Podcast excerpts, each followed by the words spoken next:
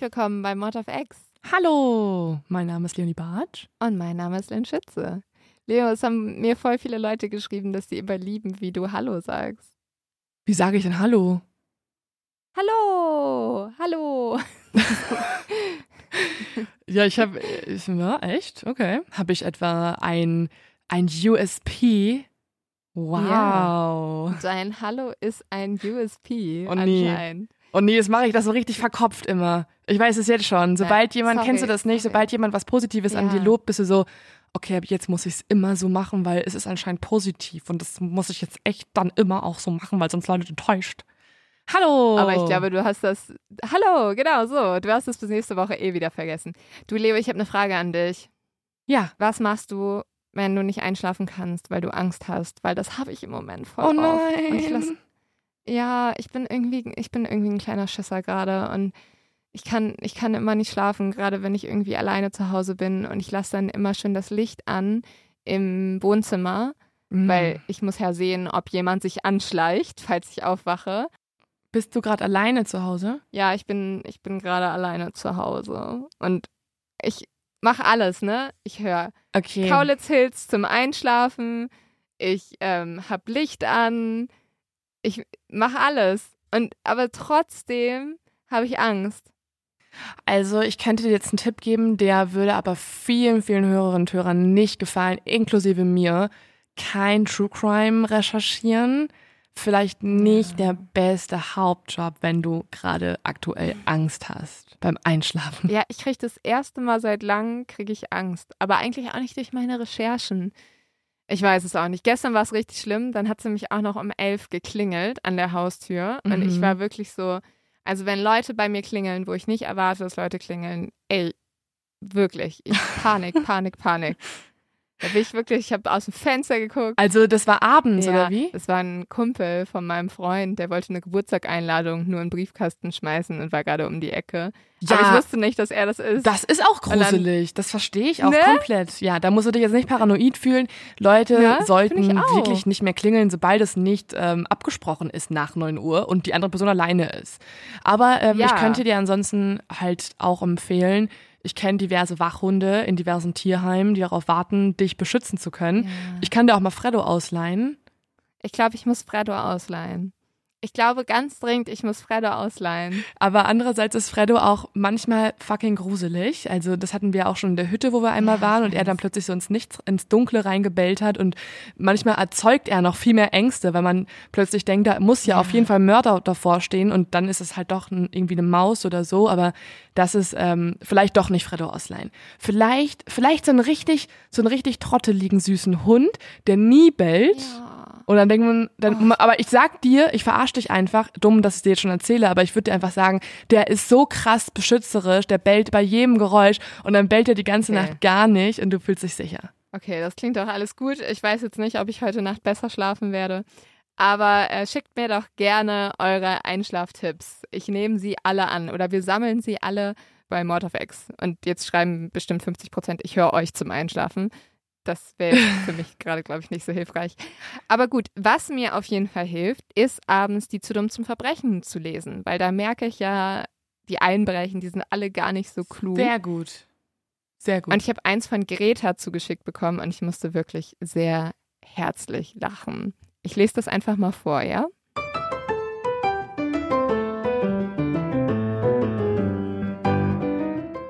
Bei uns an der Schule haben die Abiturienten mal vor ein paar Jahren für den Abi-Gag einen Film gedreht, in dem sie einen Banküberfall inszeniert haben.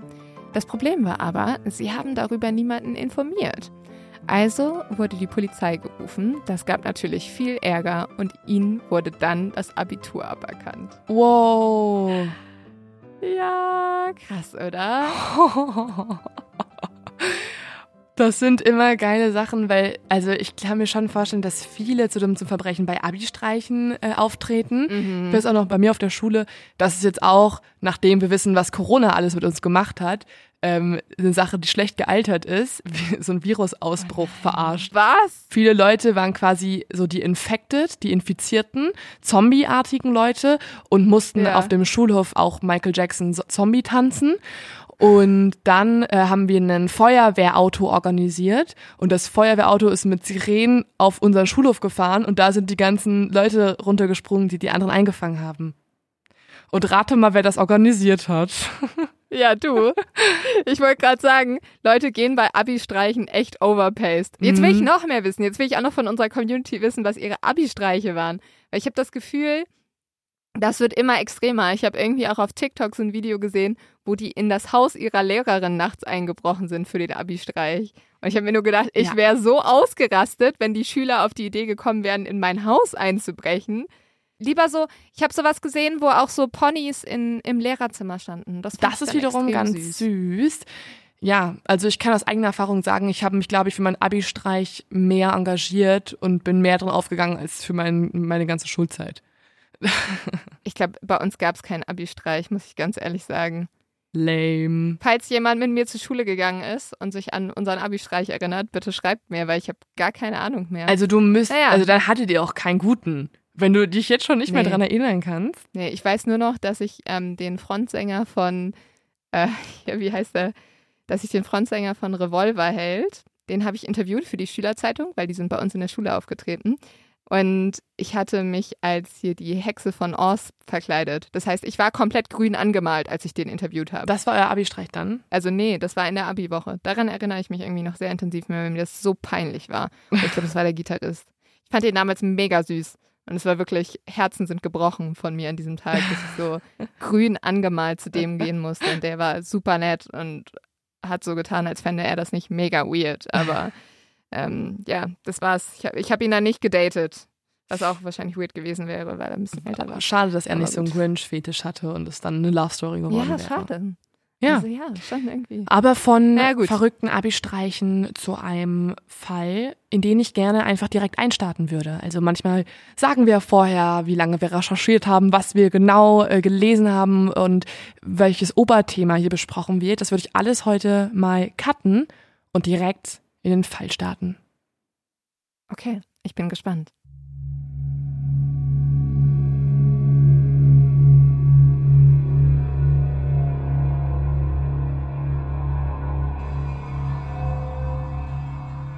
Hand in Hand gehen die zwei Freundinnen bis zur Tür des Gerichtssaals.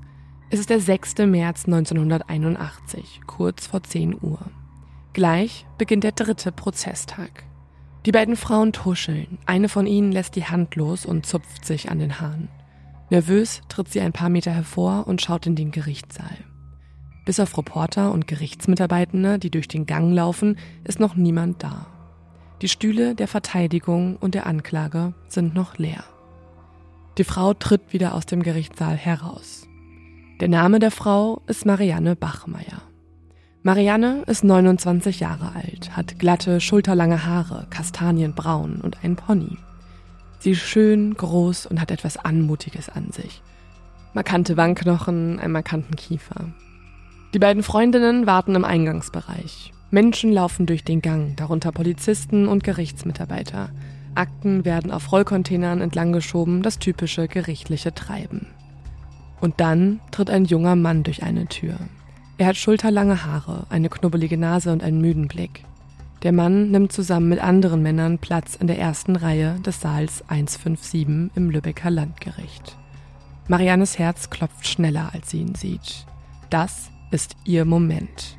Sie tritt in den Raum, dicht gefolgt von ihrer Freundin. Ein paar Schritte geht sie weiter hinein. Ihre Freundin bleibt stehen und wartet am Eingang. Eine Balustrade schirmt den jungen Mann ab.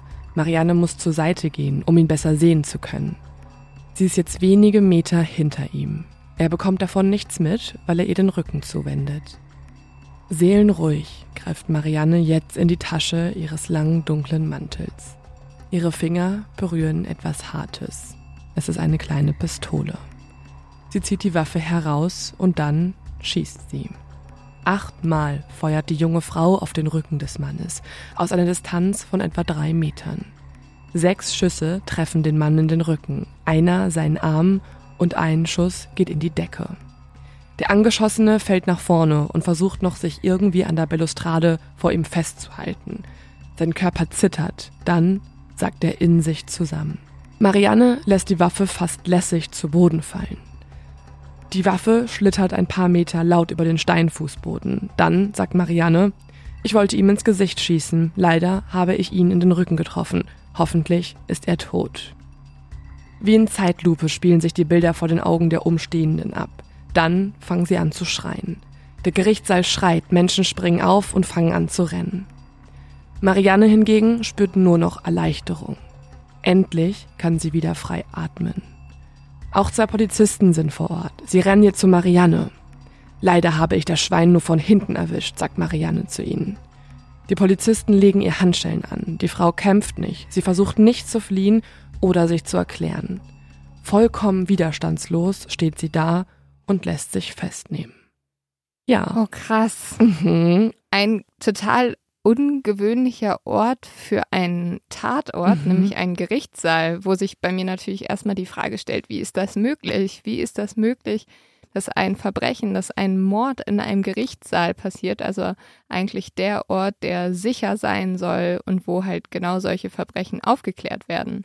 Ja, und vor allem auch ein Ort, wo du sehr schlecht verheimlichen kannst, was du gemacht hast. Ja. Also diese Frau, die gerade geschossen hat, die in, in nur wenigen Minuten von der Besucherin zur Mörderin wurde im Gerichtssaal, die hat ja noch nicht mal irgendwie versucht, ihre Tat zu verheimlichen. Also sie hätte sich eigentlich keinen schlechteren Ort aussuchen können, um einen Menschen zu erschießen. Und da tun sich natürlich ganz viele Fragen auf. Wer ist der Mann, den sie erschossen hat und warum? Also warum Mhm. gehst du dieses Risiko ein? Da muss dir ja alles egal sein. Da musst du auch sicher sein, ich werde hier verhaftet. Ähm, ja, ich bin, ich bin gespannt. Das ist ja wahrscheinlich, worum sich diese Folge heute drehen wird. Genau, also es ist eigentlich eins der Verbrechen in Deutschland, was wie kein anderes für Schlagzeilen in der Presse gesorgt hat. Also es ist ein Fall, den die deutsche Justiz so noch nicht erlebt hat. Und er spaltet auch Deutschland in zwei Lager. Also viele verstehen die Frau und manche verurteilen diese Frau. Aber die große Oh, das ist aber natürlich auch spannend, weil eine Mörderin verstehen, das heißt, da müssen ja sehr gute Gründe dahinter stecken. Mhm. Ich bin total gespannt, weil Lübeck ist natürlich, also es ist schon manchmal ein anderes Gefühl, wenn sich der Fall in Deutschland abgespielt hat, als im weit entfernten Amerika. Total. Und vor allem bin ich auch gespannt generell auf deine Reaktion in dieser Folge. Ich werde dich auch öfter mal nach deiner eigenen Meinung fragen, also wie du Sachen einordnest, wie du entschieden hättest, wenn du in der Haut von einer Person in diesem Fall stecken würdest. Und ähm, es ist auch eine sehr juristische Folge, die wir uns heute anschauen. Okay, spannend. Die große Frage, die über allem steht, ist natürlich, warum hat Marianne geschossen? Und um das zu verstehen, müssen wir in der Zeit etwas zurückgehen. Es ist spät geworden. Die siebenjährige Anna ist noch wach, obwohl sie hundemüde ist. Sie hat den Abend bei ihrer Mama in der Kneipe verbracht. Ihre Eltern führen als Kneipenwirte das Tipassa in Lübeck, das auch heute noch existiert. Während ihre Mama arbeitet, spielt Anna hier hinter dem Tresen mit ihren Puppen oder liegt in der Ecke und schläft. Jetzt aber sind sie in der kleinen Wohnung und fallen müde ins Bett. Gute Nacht, Mama, sagt sie. Am nächsten Morgen verschlafen Tochter und Mutter mal wieder. Es ist der 5. Mai 1980. Ziemlich genau ein Jahr vor den Schüssen auf den Mann im Gerichtssaal. Und die Schule hat bereits begonnen. Annas Mutter hat es verpasst, die Kleine dorthin zu bringen. Annas Mutter erlaubt ihr deswegen zu schwänzen, und diese Entscheidung wird ihr gesamtes Leben verändern. Die fröhliche, aufgeschlossene Anna geht vor die Tür, um in der Lübecker Altstadt zu spielen. Sie soll pünktlich am Nachmittag wieder zu Hause sein. Währenddessen hat Annas Mutter mittags einen Fototermin. Annas Mutter fährt nämlich einen bemalten VW-Bus und die Zeitung Lübecker Nachrichten wollen Bilder von ihr und von dem bemalten Bus machen. Weil der so außergewöhnlich ist. Genau, das ist ein bisschen so ein Hippie-Bus und nicht jeder fährt halt so ein Mhm. auffälliges Auto in Lübeck. Und irgendwo mit muss ja die Lübecker Zeitung auch ihre Schlagzeilen füllen. Genau, die typischen Lokalschlagzeilen. Ein Bus ist schön bemalt. Im Anschluss hat die Mama dann einen Termin mit einem befreundeten Ehepaar und zu diesem Termin soll auch Anna mitkommen. Aber Anna kann dort nicht mehr hingehen. Als Anna nämlich draußen auf der Straße unterwegs ist, begegnet sie einem Mann. Der Mann ist Mitte 30, hat ein Bart, ein freundliches Gesicht und eine knubbelige Nase. Er lockt die kleine Anna zu sich. Willst du mit meinen Katzen zu Hause spielen? soll er sie gefragt haben. Anna kennt den Mann. Es ist der Metzger aus der Nachbarschaft, der zurzeit keine Arbeit hat. Sein Name ist Klaus. Klaus Grabowski. Was dann passiert, kann durch Vernehmungsprotokolle rekonstruiert werden. Anna geht mit Klaus Grabowski nach Hause. Dort hält er sie stundenlang gefangen. Gegen 15 Uhr erdrosselt er das kleine Mädchen. Kurz nach der Tat macht jetzt Grabrowski etwas sehr Ungewöhnliches. Er beichtet das Ganze seiner Verlobten. Dann verlässt er das Haus, um die Leiche des Kindes zu verstecken. Seine Freundin, die macht jetzt aber etwas, was Grabowski anscheinend nicht gedacht hätte oder nicht geplant hatte, so.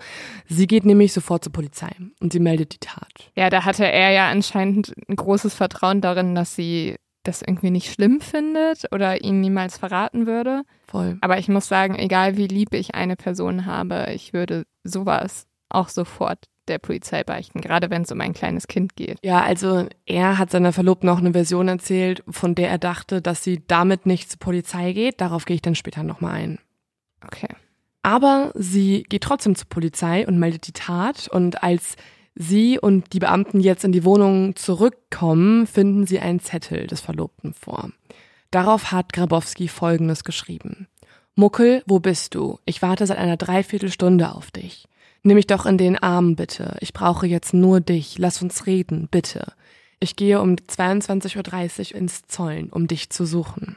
Okay, und was ist das für ein Ort? Das Zollen? Ja, das Zollen ist, heißt eigentlich im alten Zollen und das ist Grabowskis Stammlokal. Da verbringt er sehr viel Zeit, auch zusammen mit seiner Verlobten. Und natürlich äh, machen die Polizisten jetzt das, was sehr naheliegend ist. Sie fahren direkt dorthin und finden ihn auch dann in der Kneipe sitzend vor. Sie nehmen ihn fest und damit ist nur wenige Stunden nach der Tat der mutmaßliche Mörder der kleinen Anna gefasst. Noch in der gleichen Nacht gesteht Grabowski auch sein Verbrechen und er erzählt etwas sehr, sehr Schlimmes. Also wenn ihr das nicht hören könnt, was ich vollkommen nachvollziehen kann, dann spult gerne vor, weil er geht jetzt auf die Tat ein.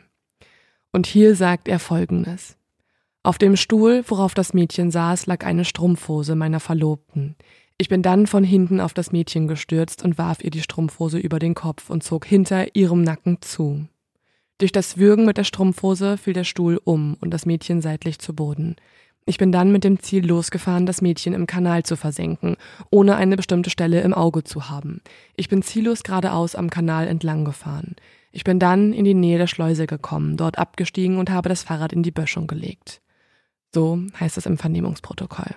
Grabowski hat die kleine Anna in einer unfassbar verstörenden Stellung in einen Karton gelegt, nämlich in so einer Art von Hockstellung und hat sie zusammengedrückt, dann den Karton aufs Fahrrad gepackt und irgendwo am Ufer eines Kanals in einer Mulde abgelegt. Als die Polizei jetzt das Kind findet, wird die Mutter informiert. Doch diese will nicht mit dem Beamten reden. Sie glaubt dem Beamten nicht und will auch nicht wahrhaben, was für Nachrichten ihr überbracht werden. Und ihre Tochter weigert sie sich auch zu identifizieren. Der ehemalige Staatsanwalt Michael Gottschewski erinnert sich noch daran und sagt, sie lehnte jeden Kontakt mit uns ab, sonderte sich regelrecht ab. Ich habe sowas noch nie erlebt. Der Name von Annas Mama ist Marianne Bachmeier.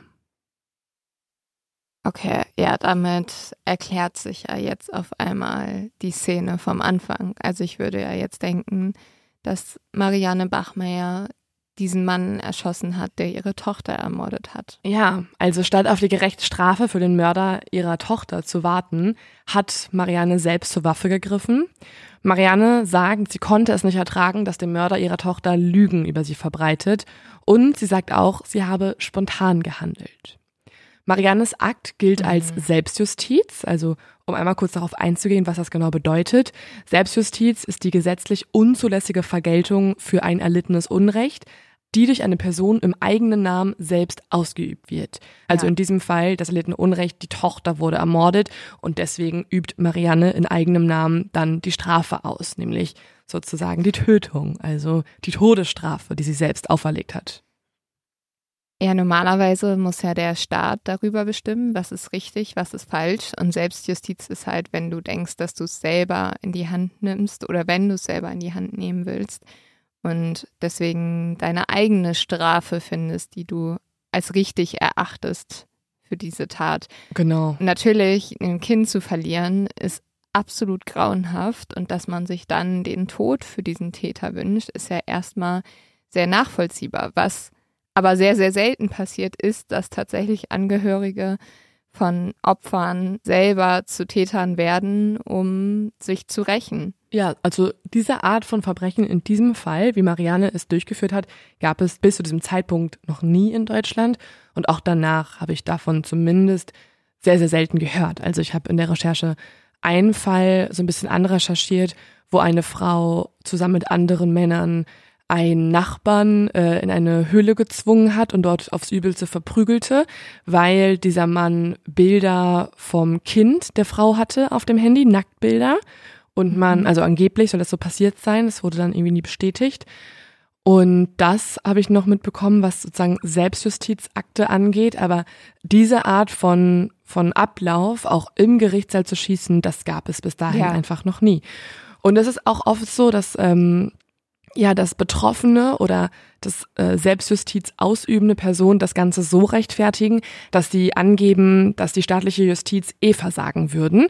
Also sie bezeichnen dann zum Beispiel die deutsche Justiz als unfähig oder auch unwillig, gegen die als eigenes Unrecht empfundene Handlung vorzugehen. Ist das so im Fall Marianne Bachmeier gewesen? Also hat sie die deutsche Justiz für nicht fähig angesehen und hat deswegen selber zur Waffe gegriffen? Mm, also als Hauptgrund, zumindest in der Zeit ähm, ihres eigenen Prozesses, der jetzt äh, eintreten wird, sagt sie, sie hat es nicht ertragen, dass der Mann weiter Lügen über ihre Tochter verbreitet. Also sie hat nicht die deutsche Justiz verantwortlich gemacht, sondern sie sagt, es war eine spontane Handlung, was natürlich sehr klug ist von ihr, das zu sagen, weil das Ganze würde auf Totschlag im Affekt hindeuten und dann auch zu einer ganz anderen Strafe führen.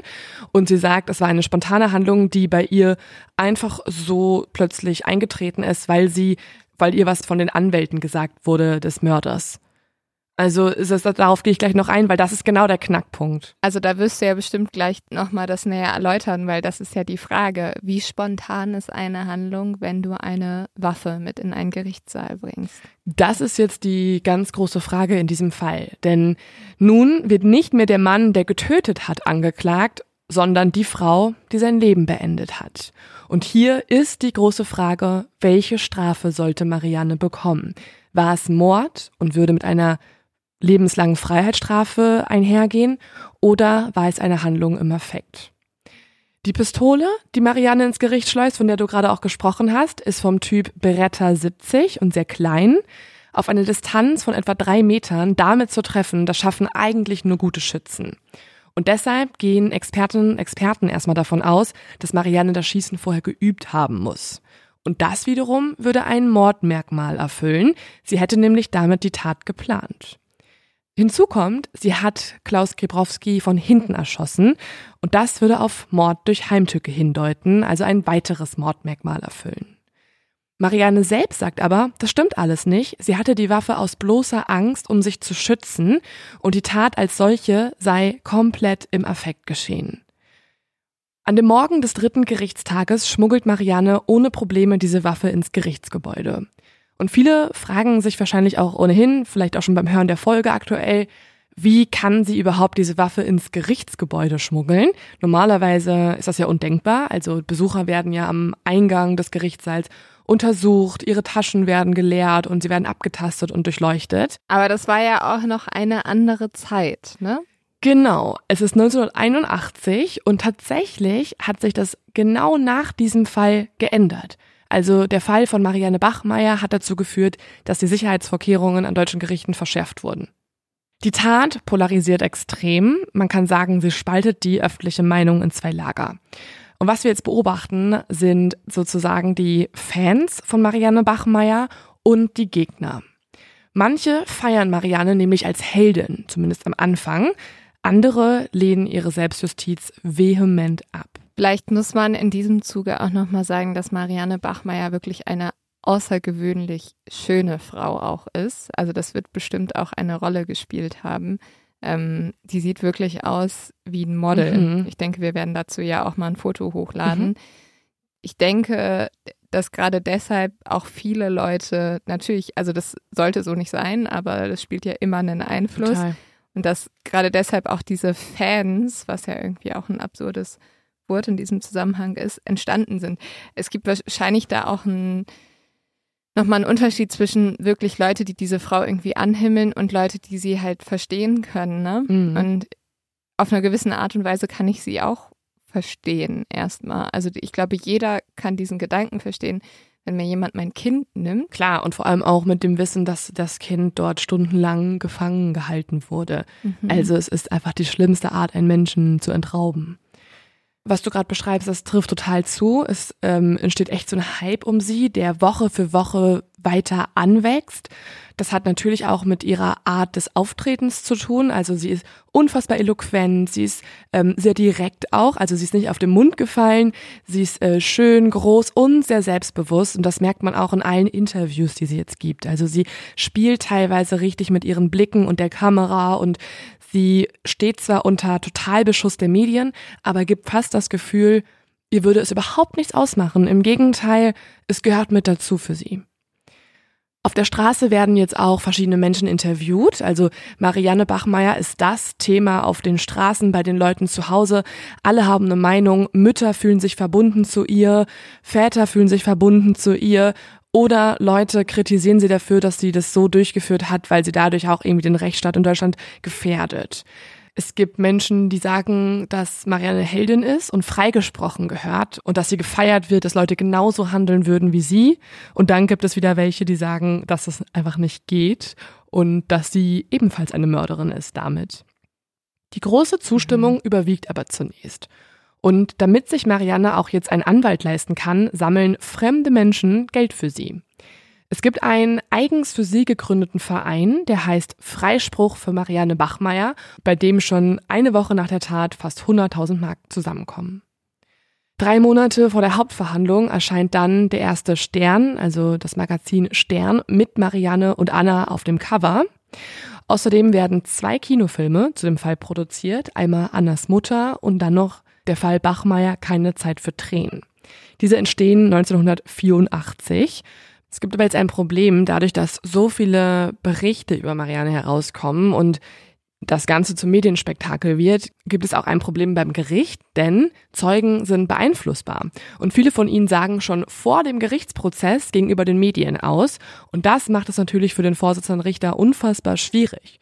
Peter Bassenge erinnert sich und sagt, was besonders auffällig war, war der Andrang und das große Interesse in der Presse mit vielen Vorverurteilungen oder Freisprüchen. Es war eine sehr, sehr aufgeheizte Stimmung, was man sonst nicht erlebt hat. Und Marianne möchte jetzt in diesem ganzen Kusselmussel irgendwie das Bild von sich in der Öffentlichkeit selbst bestimmen und deswegen entscheidet sie sich, ihre Story dem Stern zu verkaufen. Und zwar exklusiv für rund 100.000 Mark. Und die Filmrechte kauft der Stern auch gleich mit. Davon deckt Marianne jetzt ihre Anwaltskosten ab und der Verlag druckt jetzt eine Serie mit dem Titel Annas Mutter. In insgesamt 13 Sternausgaben wird über Marianne und ihre Tochter berichtet und jetzt erfahren die Leserinnen und Leser wirklich alles über Marianne. Sie bekommen Einblicke in ihre Tagebücher, in ihr Elternhaus und in ihre Affären. Und jetzt beginnt etwas, was wir uns auch nochmal ganz genau anschauen müssen. Denn jetzt lernen wir zum ersten Mal kennen, wer Marianne Bachmeier überhaupt ist und der viele Zuspruch und der Rückhalt, den sie am Anfang bekommen hat, das beginnt jetzt zu bröckeln. Also das ist ja, was wir auch immer wieder beobachten, dass natürlich auf solchen Fällen dann die komplette Aufmerksamkeit liegt. Zum einen natürlich, weil dieses Verbrechen spektakulär ist, aber am zweiten auch, weil Marianne so schön ist. Ne? Also diese, ich habe gerade mal gegoogelt und wir laden euch davon auch was hoch, diese ganzen Fotos, diese Schlagzeilen, die sie dann gefüllt hat. Und natürlich irgendwie hat dieses Verbrechen wahrscheinlich auch die Medien so fasziniert und fasziniert uns auch noch heute, weil es diesen Punkt hat von, ich könnte auch diese Mutter sein, ne? Also es könnte auch mein Kind sein. Aber natürlich wird da jetzt alles auseinander gedröselt und wahrscheinlich auch nicht immer respektvoll, sondern auch mal sehr hetzerisch. Ne? Mhm. Aber kommt natürlich drauf an. Obwohl sie macht es schon sehr schlau. Also sie gibt ihre Lebensrechte, sage ich mal, in dem Sinne nur einem Journalisten, dem sie sehr vertraut, vom Stern. Und der geht damit auch mhm. sehr ähm, behutsam um. Und mhm. ist ihr einziger Vertraute. Sie sagt sogar später, dass sie nur ihm alle Details erzählt hätte. Und dann haben Kritiker direkt auch so gemeint, ja, aber wenn du es nur ihm erzählt hast, ähm, warum hast du denn dann dem Gutachter und dem psychiatrischen Gutachter nichts verraten und so? Also es wird direkt auch kritisiert, dass sie dem so viel offenbart hat, weil sie auch hätte verschiedenen ja, Psychologen und Psychiatern tun können. Naja, wahrscheinlich haben das aber auch die Leute kritisiert, die ein bisschen sauer waren, dass sie selber keine Informationen bekommen haben. Ja, vielleicht. Marianne erzählt dem Stern jetzt alles aus ihrem Leben und das ist jetzt auch der Moment, wo wir uns selber erstmal ganz genau anschauen können, wer Marianne Bachmeier überhaupt ist. Denn so viel Zuspruch und Rückhalt wie aktuell bekommt Marianne nicht immer in ihrem Leben. Genauer gesagt, ist es das erste Mal, dass sie überhaupt Rückhalt erhält. Marianne wächst in Saarstedt auf, in der Nähe von Hannover, in einem streng gläubigen Elternhaus. Ihre Eltern sind aus Ostpreußen hierher geflohen nach dem Zweiten Weltkrieg. Ihr Vater war ein ehemaliger Major der Waffen-SS und Alkoholiker. Wenn der Vater trinkt, mhm. schlägt er auch. Und irgendwann ist es zu viel. Das beschließt Mariannes Mutter. Sie nimmt die dreijährige Tochter mit und haut ab. Ja, das klingt ja wirklich, als wäre das ein ganz schlimmes Zuhause gewesen, um dort groß zu werden. Zum Glück ist sie mit drei dort nicht mehr gewesen. Ne? Also Alkoholiker und dann auch noch Waffen-SS-Typ, also jemand, der Gewalt gelebt hat. Ist natürlich schwierig. Ja, es wird nur leider jetzt nicht unfassbar besser. Die Mutter heiratet nämlich erneut und Marianne bekommt jetzt einen Stiefpapa. Der ist ein Fernfahrer und verachtet Marianne. Zu Hause, das fühlt sich für Marianne an wie eine Diktatur. Der Stiefvater prügelt sie regelmäßig und obwohl Marianne gut in der Schule ist, mit guten Noten nach Hause kommt, erlaubt der Stiefvater ihr nicht aufs Gymnasium zu gehen. Ich verstehe einfach nicht, wie Leute Kinder schlagen können. Ich verstehe überhaupt sowieso nicht. Männer, das finde ich das mhm. Feigeste überhaupt, die ihre Frauen, die ihre Kinder schlagen die sollen mal mit ihren eigenen Problemen fertig werden und jetzt nicht meinen, sie müssen das irgendwie an anderen Menschen auslassen, aber dann auch noch an Kindern. Also jemand, der sich absolut nicht wehren kann. Ja. Das ist einfach nur feige und es ist so verachtenswert. Wahrscheinlich hat er sogar auch noch irgendwie mit Marianne verbunden, dass es mal einen anderen Mann gab, also dass sie nicht seine leibliche Tochter ist, hat ihn wahrscheinlich so gestört in dem Moment. Ähm, deswegen hat, sie hat ja selber gesagt, er hat sie verachtet und äh, da merkt man einfach daran, dass diese Person wahrscheinlich selbst irgendwie psychologische Probleme hat, selber wahrscheinlich eine Therapie ja, machen das sollte. Das ist ja immer so. Die haben immer Probleme mit sich selber und also das ist ja sowieso bei Menschen, die viel hassen, die haben eigentlich liegt das Problem in sich selber. Die sind mit irgendwas bei sich selber so unglücklich, dass sie das rauslassen mhm. müssen. Aber das ist natürlich bei Marianne Bachmeier, die kriegt ja von Anfang an auch absolut kein positives Männerbild. Ne? Also die hat ja auch nicht das Gefühl, dass jemand sich bessern könnte oder also sie kennt ja vor allem Männer nur als Täter. Total. Also sie hat einfach bisher ganz, ganz, ganz viel Pech gehabt. Vor allem mit den Männern in, den, in ihrem Leben und es hört einfach nicht auf. Als Kind wird Marianne von einem Nachbarn sexuell missbraucht. Marianne erzählt das dann ihren Eltern, woraufhin der Stiefvater den Nachbarn zur Rede stellt. Könnte man jetzt denken, okay, wow, endlich mal eine gute Tat. Aber ähm, es passiert mhm. eigentlich genau das Gegenteil. Er zwingt den Mann, Schweigegeld zu bezahlen, was dann in die Tasche vom Stiefvater fließt, damit ja. er ihn nicht bei der Polizei anzeigen muss.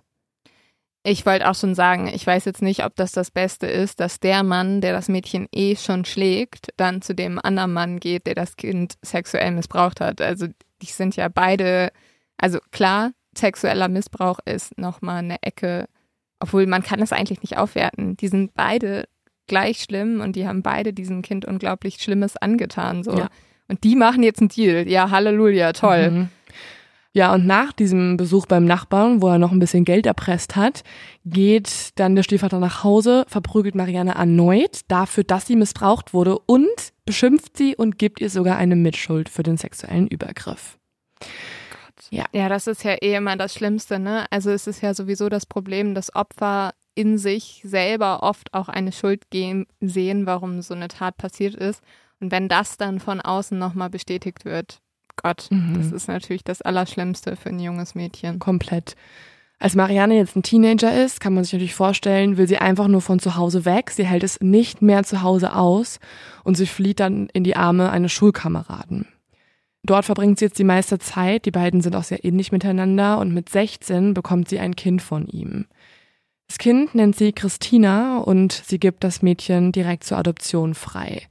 Ist auch irgendwie logisch, weil mit 16 in so einer Situation, mit so einem Elternhaus, ohne irgendeine Unterstützung, ohne einen Schulabschluss und so weiter, ist es ziemlich klar, wie das Leben sonst verlaufen wäre von den beiden.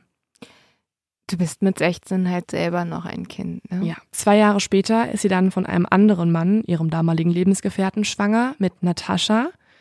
Das Mädchen bringt sie auch auf die Welt und gibt das Kind dann zu den Großeltern väterlicherseits.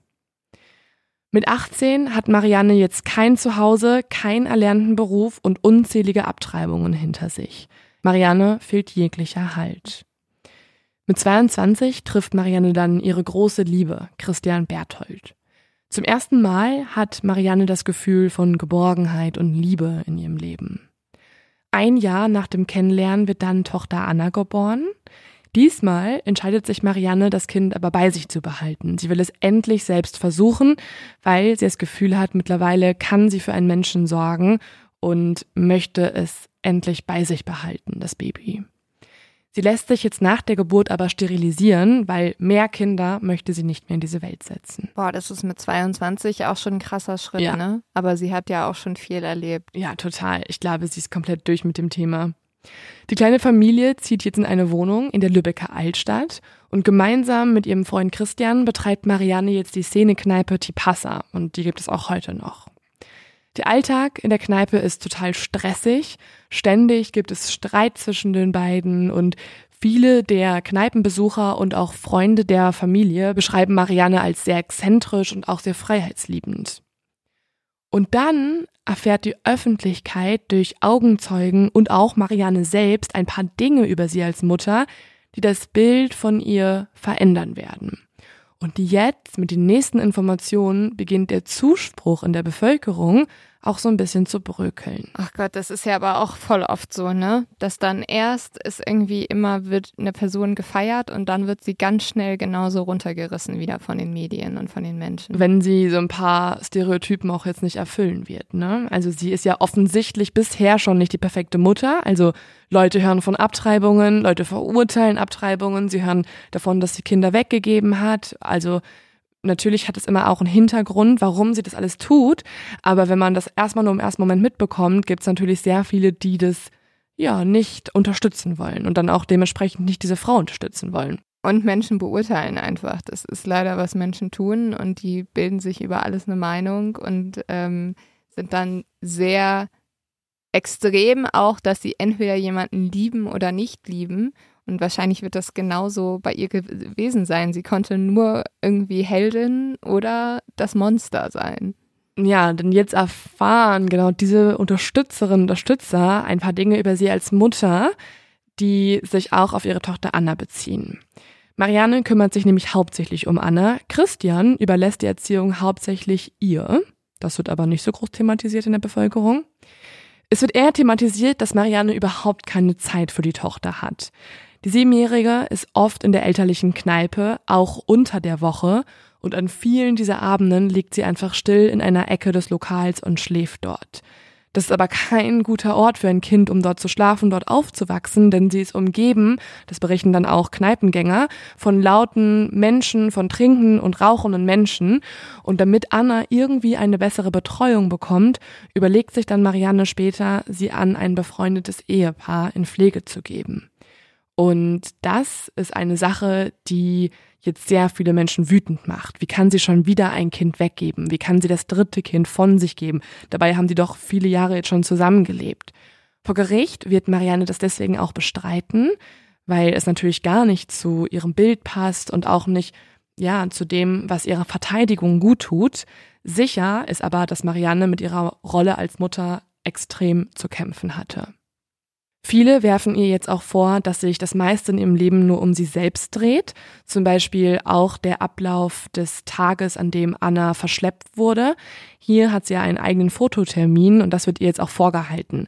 Also viele kritisieren jetzt, dass Marianne immer schon in die Öffentlichkeit wollte, dass sie jetzt auch diese Interviews genießt, dass sie diesen Medienrummel genießt, auch während des Prozesses und dass man das auch schon darin sehen könnte, dass sie am Tag, wo Anna verschleppt wurde, Fotos machen wollte zu ihrem eigenen Bulli, anstatt sich um das Kind gerecht zu kümmern oder es in die Schule zu bringen.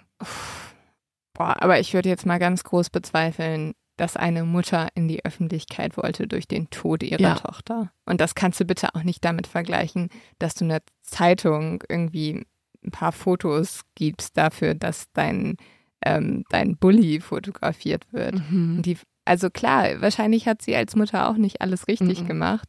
Aber trotzdem handelt es sich hier um eine trauernde Mutter. Das ist ganz klar, wenn die ihre Tochter verloren hat auf so eine Art und Weise. Aber das wird jetzt wahrscheinlich in den Hintergrund gestellt. Total. Also je mehr Einzelheiten jetzt von Mariannes Biografie irgendwie in die Öffentlichkeit gelangen, desto brökeliger wird auch das Bild der liebenden Mutter von ihr. Immer mehr Menschen distanzieren sich jetzt von Marianne und viele sehen sie nicht mehr als Rachemutter, sondern vielmehr als Rabenmutter. Es vergehen jetzt eineinhalb Jahre seit den Schüssen auf Klaus Grabowski. Noch bevor das Gericht die Schuld von Klaus Grabowski feststellen konnte, stirbt Klaus Grabowski an den Schüssen aus Mariannes Pistole. Er ist einer, der tötete und getötet wurde. Rund eineinhalb Jahre sind vergangen, seit Marianne seinem Leben ein Ende bereitet hat. Und in dieser Zeit wird auch einiges über den Mörder bekannt. Klaus Grabowski hat nämlich eine dunkle Vergangenheit. 1991 wird er bereits zu einem Jahr Freiheitsstrafe auf Bewährung verurteilt, weil er versucht hat, ein Mädchen mit seinen Händen zu erwürgen. Als das Kind daraufhin dann total krass losgeschrien hat, hört er auf und ist erstmal erschrocken und daraufhin kann das Mädchen dann flüchten. Okay, das heißt ja, das ist nicht das erste Mal passiert. Nee, ne? überhaupt also. nicht. Und vor allem, ich finde es auch so krass, er hat versucht, dieses Kind zu erwürgen und dafür kriegt er nur ein Jahr Freiheitsstrafe. Also, ja. ich finde das so absurd, weil stell dir mal vor, sein Plan wäre aufgegangen, das Kind wäre schneller still gewesen, er hätte es durchziehen können, das Kind könnte nicht fliehen. Dann hätte er lebenslange Freistrafe bekommen, aber weil er es nicht hinbekommen hat, kriegt er nur ein Jahr. Der Drang zu töten ist ja trotzdem da gewesen, egal ob es jetzt gescheitert ist oder nicht. Mhm. Deswegen also unfassbar, dass du nach einem Jahr dann, also sorry, mich schockiert das so sehr, weil nach einem Jahr, ähm, auf Bewährung vor allem auch, jemanden mir freizulassen, mhm. der den Drang hat, Kinder zu töten, das ist unfassbar gefährlich für die Nachbarschaft. Auf jeden Fall. Also da sind wir aber wieder dabei, dass es dann rechtlich doch eine andere Frage ist. Also dass man rechtlich schon unterscheidet, ob hat er das Kind umgebracht ja. oder hat er es nur versucht. Aber das verstehe ich nicht.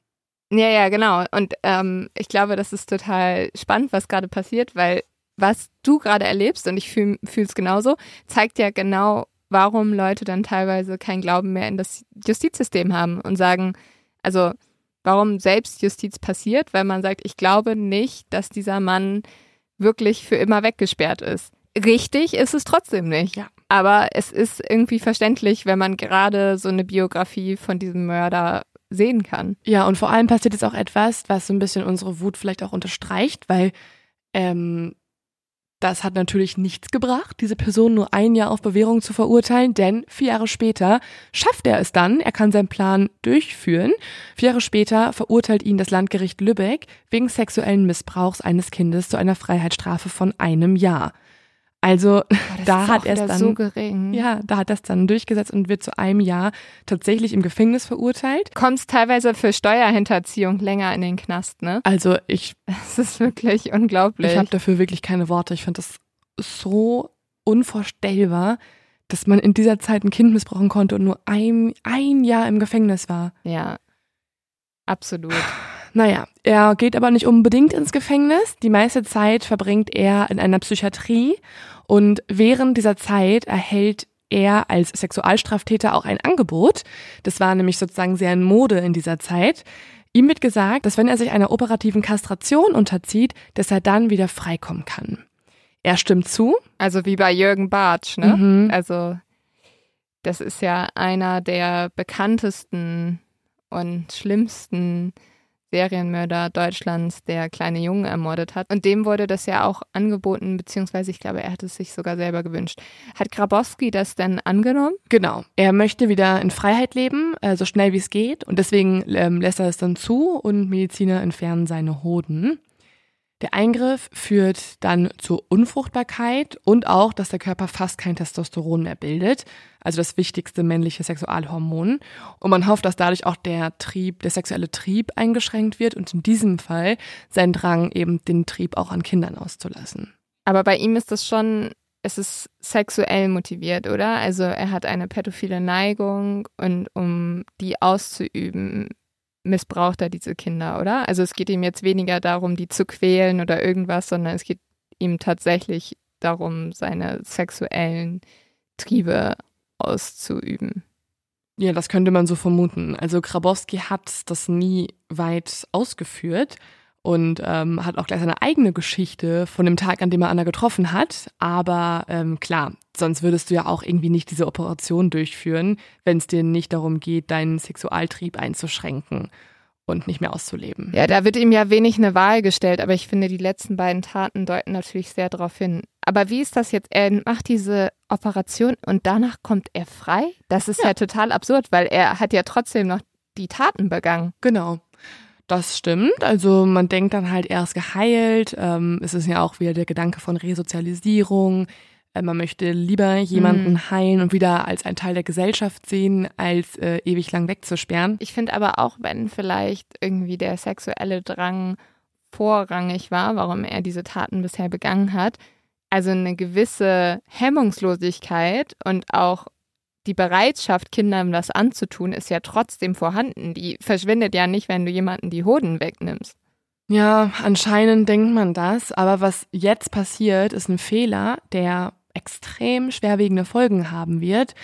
Denn zunächst hat er diese Operation ja durchgeführt und ist auch, ja, ist wieder frei, lebt wieder frei.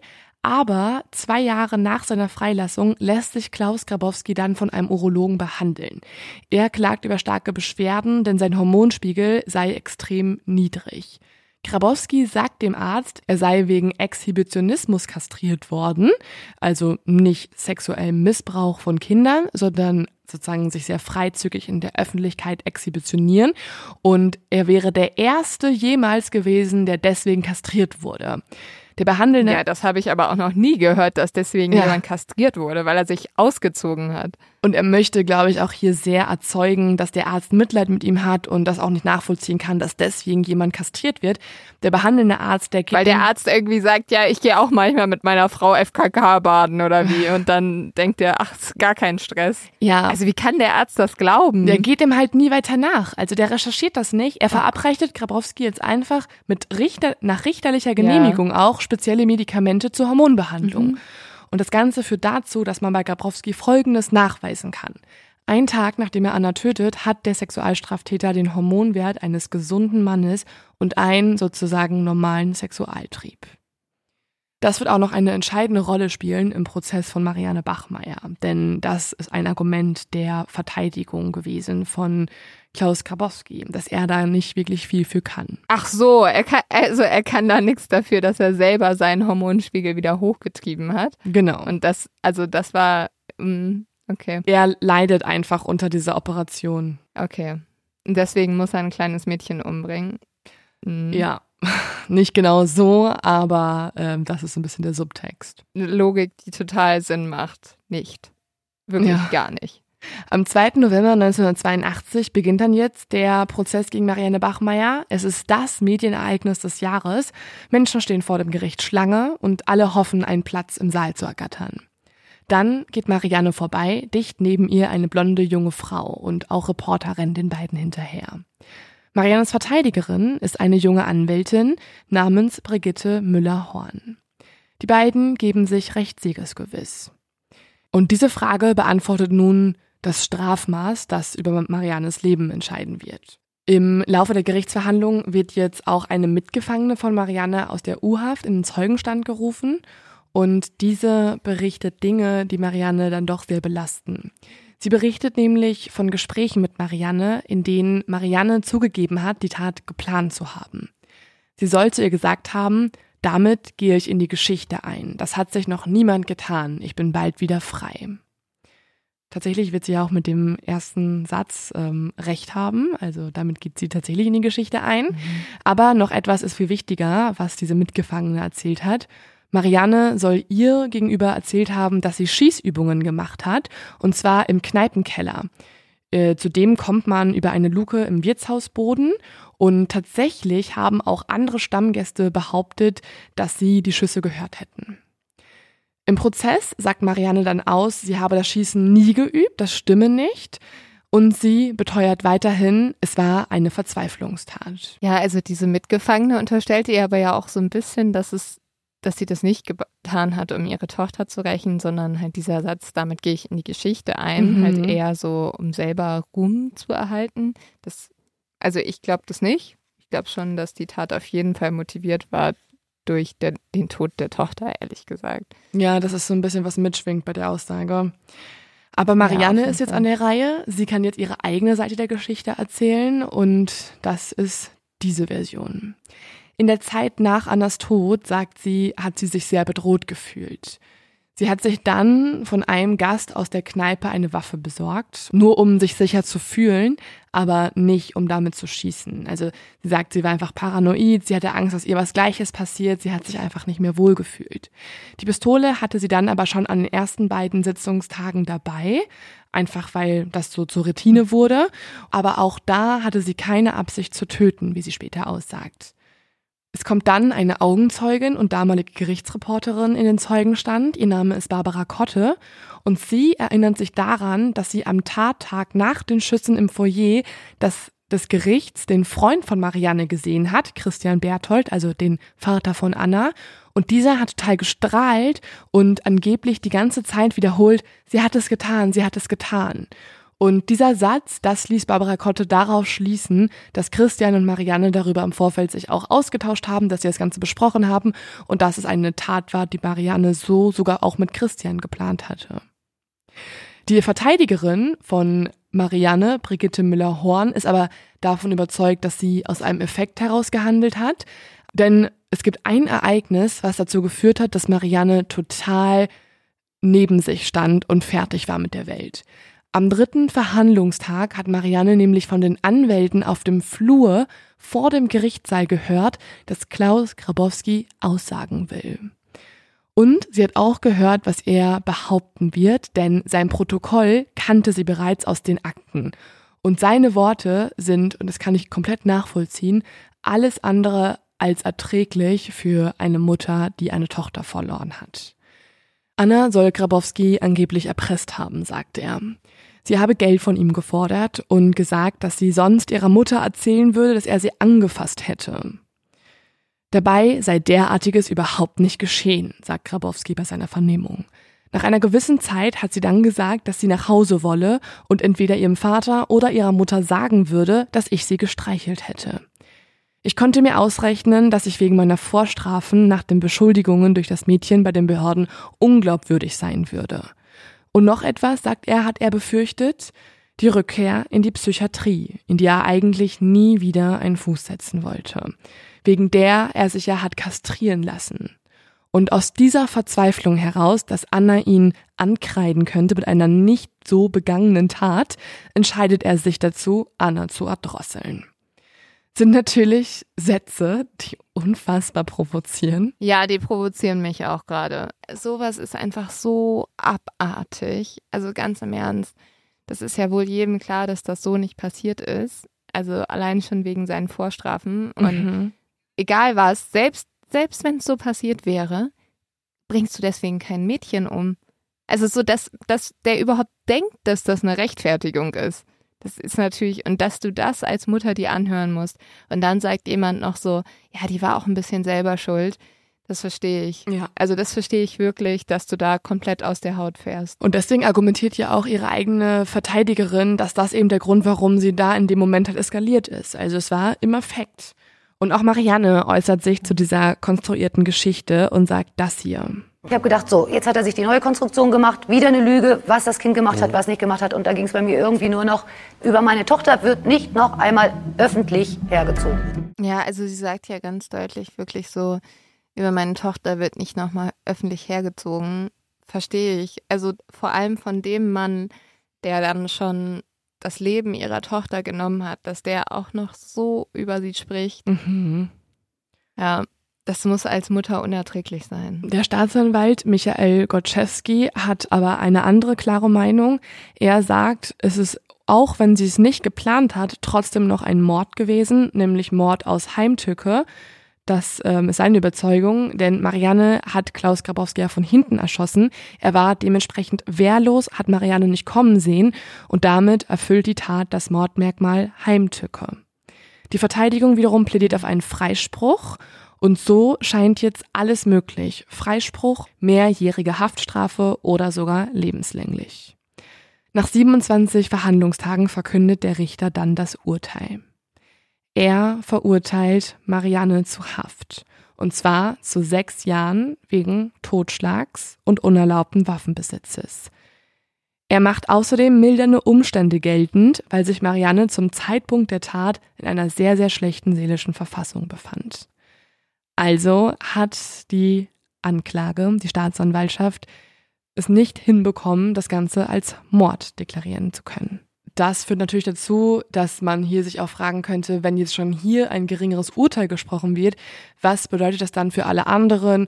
Ähm, führt das dazu, dass mehr Leute sich trauen, das selbst in die Hand zu nehmen, der Justiz nicht mehr zu vertrauen? Ja, das ist schwierig. Das ist einfach eine riesengroße Debatte und wenn man es ganz, ganz hart ausdrückt, ist es natürlich eine Gefahr für den Rechtsstaat, so zu handeln und so zu urteilen in diesem Fall. Klar, du willst jetzt auch nicht als Staat, und das ist auch wirklich eine große Gefahr, dass jeder sagt, ich nehme selber das in die Hand. Wir wissen ja selbst auch, dass Fehlurteile passieren können.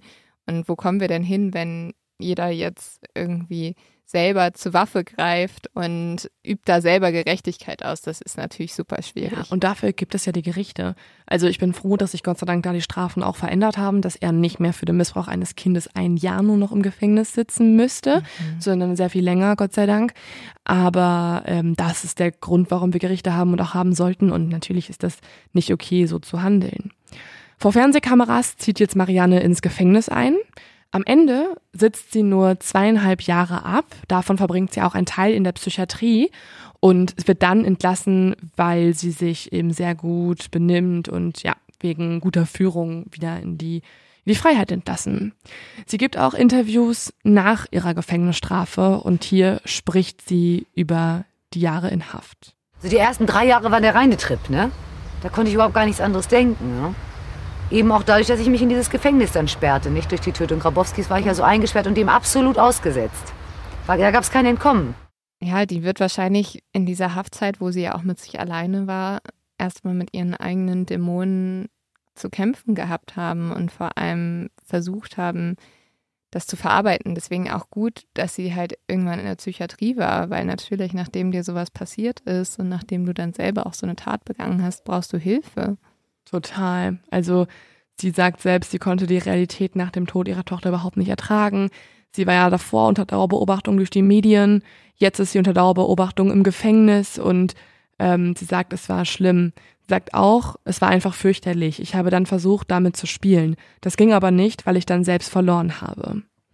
Es geht ihr sehr, sehr schlecht, sogar so schlecht, dass sie nicht mehr leben möchte.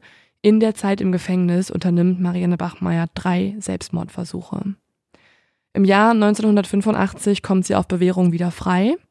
Im selben Jahr heiratet sie dann auch einen neuen Mann, und zwar heißt der Rolf Brockmann, und den hat sie auch schon vor der Haft gekannt. Also das heißt, die Beziehung zu ihrem vorigen Freund mhm. ist zerbrochen? Ja, die war eh, die waren eh nicht mehr richtig zusammen. Also das war eigentlich vielmehr der Vater der Tochter, aber äh, Marianne hat okay. das eigentlich ziemlich krass alleine gewuppt alles. Mit dem neuen Mann Rolf zieht sie dann nach Lagos, also der größten Stadt in Nigeria, auch sehr ungewöhnlich finde ich. Und dort leben sie in einem deutschen Camp, wo ihr Mann an einer Schule unterrichtet. Nach vier Jahren zerbricht ihre Ehe und Marianne entscheidet sich jetzt lieber alleine zu leben und zieht mit zwei Koffern, einer Schreibmaschine und ihrer Vergangenheit im Gepäck natürlich nach Palermo auf Sizilien. Und hier lebt sie von nun an und ihr Lebensunterhalt wird finanziert durch ihren geschiedenen Mann. Fand auch, dass sie anscheinend auf gar keinen Fall in Deutschland weiterleben möchte. Ja, ne? voll. Hier kennt sie halt jeder, ne? Sie hat ja diese sehr markanten Gesichtszüge, eine sehr prägnante Art zu sprechen. Also ich glaube, hier findet man keine Anonymität Ja, vielleicht erinnert sowas. sie auch zu viel an ihr altes Leben und an ihre Tochter. Mhm. Ne? Ja, also sie sagt, dass sie erst in Palermo auch wieder wirklich glücklich war. Also der Umzug bedeutet ihr total viel. Es fühlt sich für sie an, sagt sie, wie ein Wechsel in ein neues Leben. Marianne versucht jetzt in Italien endlich wieder ihr Glück wiederzufinden und sie spürt auch, dass ihr eigener Wille zurückkommt. Also sie kann sich wieder amüsieren, sie kann es sich gut gehen lassen und sagt auch tatsächlich, dass sie unter den Umständen auch glücklich war. Zum ersten Mal nach 13 Jahren verschwendet sie auch keine Gedanken mehr daran, sich selbst umzubringen oder daran, es nicht getan zu haben, also es zu bereuen, dass es schiefgegangen ist. Sie findet endlich wieder zu sich selbst.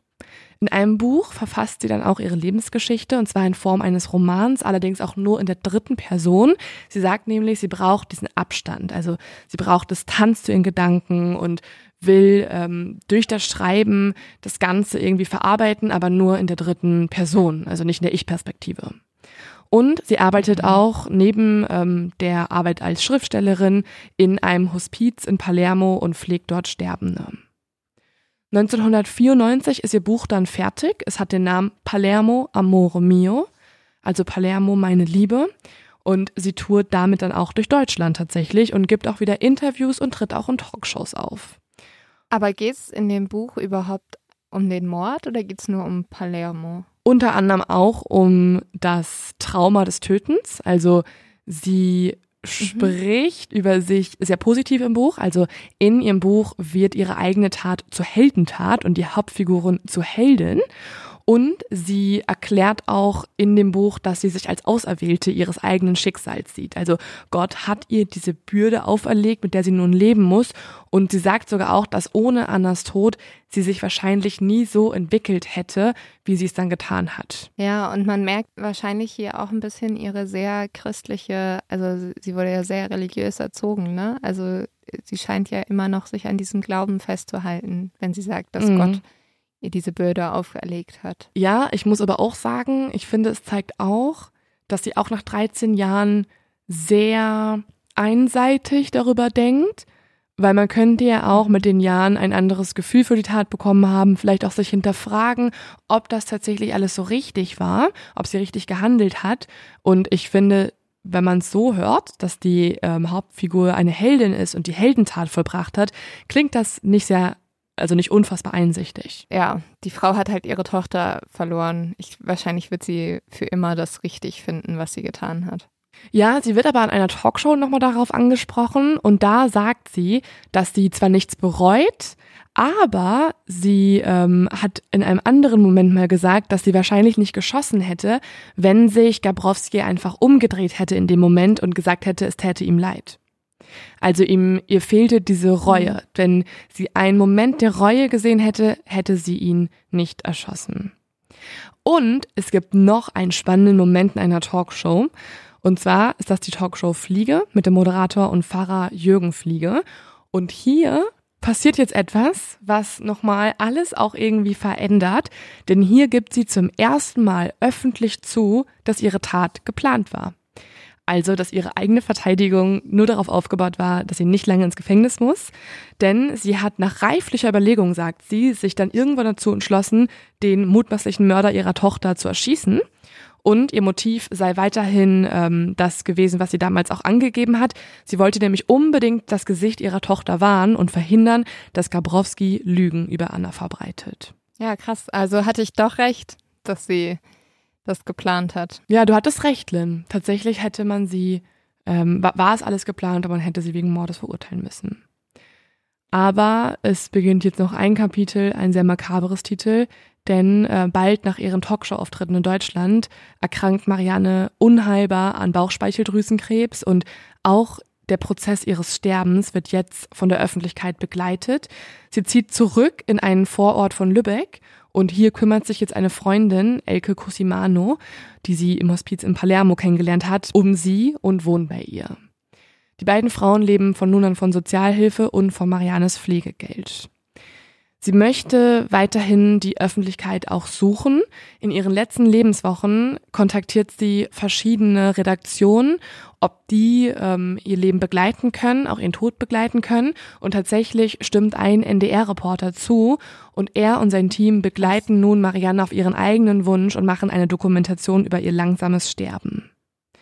Mariannes Bedürfnis nach Aufmerksamkeit und öffentlicher Anteilnahme an ihrem bewegten Leben bleibt also sogar bis zu ihrem Tod. Also ist diese Frau vielleicht auch einfach unglaublich einsam, nachdem sie ihre Tochter verloren hat. Und die einzige Art und Weise, wie sie sich nicht allein fühlen kann, ist jetzt, dass irgendwie die Öffentlichkeit da ist. Also dieser Wunsch nach mhm. Aufmerksamkeit, ähm, diese Anerkennung ist ja oft auch daher, dass jemand einsam ist, dass jemand ein Trauma hat, dass er nicht irgendwie verarbeiten mhm. konnte mhm. und dass sie jetzt eigentlich alleine sterben würde mit ihrer Freundin, die sich zwar um sie kümmert, aber dass jetzt, wo dann irgendwie die Kameras noch auf sie gerichtet sind, dass sie das Gefühl hat, da sind Leute da. Ja, total. Also ich glaube, es ist einfach eine Mischung aus vielem. Also ich glaube schon, dass sie auch durch verschiedene Traumata in der Kindheit ähm, die Öffentlichkeit gesucht hat. Also dass das alles sich sehr bedingt ähm, dass mhm. sie es, wie du gerade schon sagst, dass man vielleicht damals auch nie ähm, das Gefühl hatte, aufgefangen zu leben, irgendwie sehr einsam war und deswegen vielleicht auch dann in späteren Jahren das sehr sucht, diese Aufmerksamkeit dann durch halt einfach auch fremde Menschen.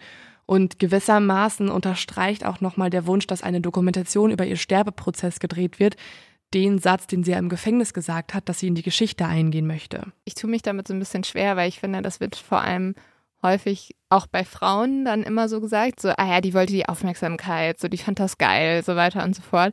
Und wir haben es hier einfach mit einer hochtraumatisierten Person mhm. zu tun, die einfach schon in der Kindheit super schlimme Sachen erfahren hat, die ihre Tochter verloren hat.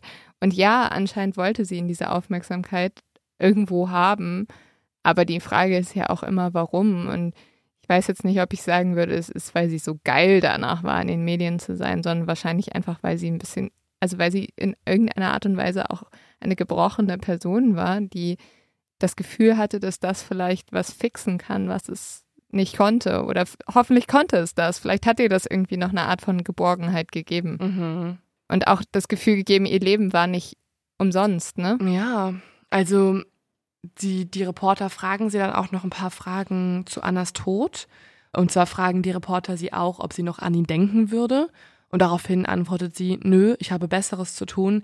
Er will seine Leute haben, die an ihn denken und das ist okay. Sie sagt auch, dass sie keine mhm. einzige Träne geweint hat, als Anna stirbt. Wäre ihre Tochter von einem Auto überfahren worden, hätte sie geheult wie ein Schlosshund, sagt sie. Aber da Anna von einem anderen Menschen, dem sie vertraut hat, brutal umgebracht wurde, da sind andere Gefühle viel stärker. Sie sagt, da ist kein Platz für Trauer, sondern nur noch für Entsetzen, Wut, Kälte und Zorn. Das alles spürt sie gegenüber den Menschen, der ihre Tochter die Luft zum Atmen genommen hat. Also ich würde persönlich sagen, dass das auch Trauer ist. Trauer zeigt sich einfach in den unterschiedlichsten Formen. Du musst nicht immer trauern dadurch, dass du weinst, sondern Trauer kann sich einfach auch erstmal durch Wut zeigen. Aber ich glaube, diese Frau hat extrem um ihre Tochter getrauert. Ja. Sie hat so doll um ihre Tochter getrauert, dass sie bereit war, einen anderen Menschen dafür umzubringen. Sie sagt auch, dass sie heute Grabrowski aber nicht mehr umgebracht hätte. Also wäre das jetzt so alles passiert, hätte sie ihn nicht mehr getötet. Sie sagt nie und nimmer. Ähm, sie würde nämlich, sagt sie, heute den Tod eines geliebten Menschen besser verkraften können, weil sie einfach auch gereifter ist und so. Am 17. Ja. September 1996 stirbt Marianne dann, und zwar im Alter von 46 Jahren, in einem Lübecker Krankenhaus. An ihrem Sterbebett wachen dann Elke und das Kamerateam des NDR. Sie wird in einem weißen Sarg in Lübeck begraben, und zwar genau neben ihrer Tochter.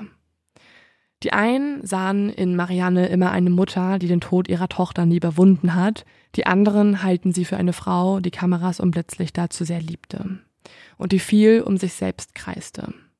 Fakt ist aber auf jeden Fall, dass der Fall Marianne Bachmeier Justizgeschichte geschrieben hat und ist so ein Fall einfach noch nie in Deutschland. Also gerade nachdem du mir diesen Fall jetzt erzählt hast, da sind so viele Punkte, über die wir jetzt auch gesprochen haben. Also erstmal, was sie alles Traumatisches erlebt hat, dann natürlich aber auch ihre Tochter Anna, was die erleben musste und was dieser Täter getan hat. Und ich verstehe nicht, wie sich Menschen dann am meisten darüber aufregen können, dass diese Frau Interviews geführt hat, weil ich persönlich sehe da sehr viele andere Punkte, über die man sich viel mehr auf, aufregen kann. Total. Als Leo-Tipp gebe ich mal eine Mod of X-Folge als Tipp ab, weil es gibt ja immer noch, also es gibt viele Leute unter euch, die natürlich alle Folgen sehr löblich gehört haben. Aber es gibt ja auch immer Leute, die auch neu dazukommen und äh, die ersten Folgen gar nicht so richtig mitbekommen haben. Und wir haben eine Folge, die ähnelt dieser Folge tatsächlich. Also wenn ihr das irgendwie spannend findet, das Thema Selbstjustiz, das Thema äh, starke Frauenrollen tatsächlich auch. Es gibt eine Folge und zwar heißt die Miriam Rodriguez, eine Mutter gegen das Kartell.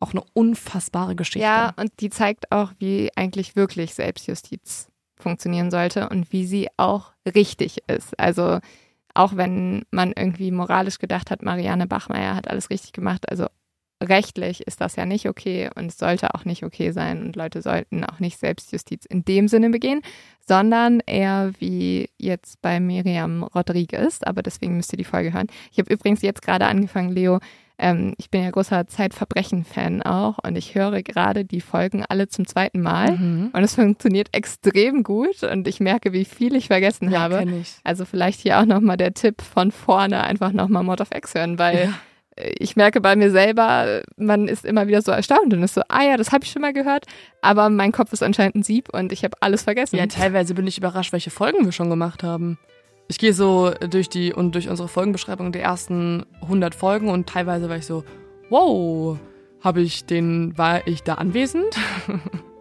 Ja. Also. Haben wir das wirklich gemacht? Ja, und sonst, wenn ihr noch einen anderen Podcast hören wollt, ich habe gerade den Podcast Extrem Rechts durchgesuchtet. Da muss ich zwischendurch heute auch dran denken an diesen Podcast, weil da geht es auch um die Frage, zumindest zwischendurch mal, was rechtlich richtig ist, aber vielleicht so moralisch und für die Leute selbst nicht immer der richtige Weg ist.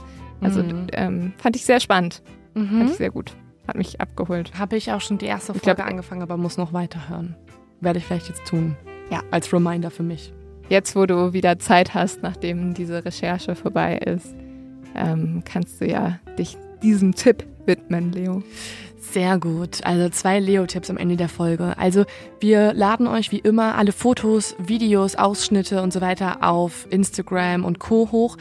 Da sind wir auch immer gespannt, was ihr zu den Fällen denkt. Also findet ihr die Strafe angemessen? Hättet ihr anders geurteilt? Und findet ihr auch, wir sollen vielleicht auch mehr deutsche Fälle besprechen? Generell freut uns super doll das Feedback. Ihr könnt auch hier übrigens bei Spotify Feedback geben gibt es die Funktion noch. Da wollte ich eh nochmal darauf hinweisen, weil das, äh, da lesen wir uns auch mal alles durch. Also wir lesen ähm, super gerne Kommentare und super gerne ähm, auch hier bei Spotify Kommentare, weil uns das auch total weiterhilft. Also da kann man auch so ein bisschen redaktionell besprechen, welche Themen passen und so weiter. Voll. Und ich weiß, dass, also ich zum Beispiel habe nie gerne viel kommentiert bei Leuten, aber man freut sich dann doch voll über irgendwie einen netten Satz oder so. Also Leute, wir sehen uns nächste Woche. Und wir freuen uns auf euch. Cheers. Cheers. Bis bald.